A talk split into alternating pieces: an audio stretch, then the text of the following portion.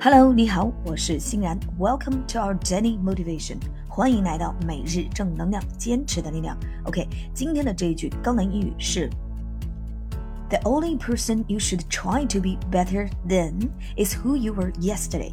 The only person you should try to be better than is who you were yesterday.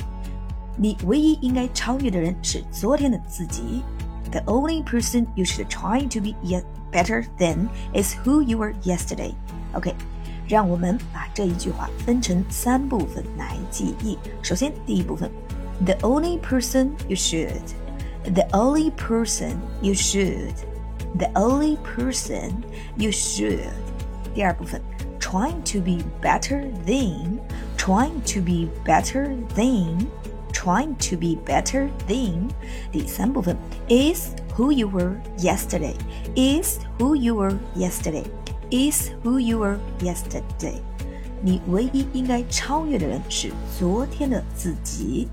好的，让我们把这一句话三部分联系起来，再记忆三遍。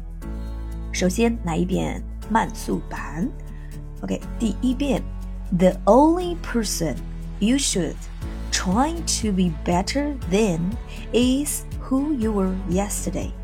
The only person you should try to be better than is who you were yesterday. OK，第三遍。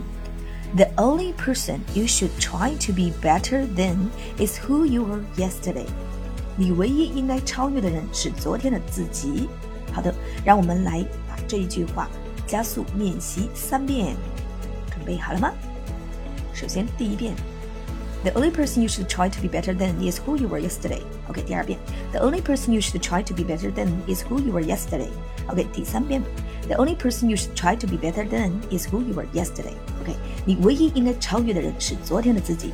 OK，新的一天，新的自己，加油！OK，请相信每一次小小的坚持一定能带来大大的改变。OK，Thanks for your listening. Take care and see you tomorrow.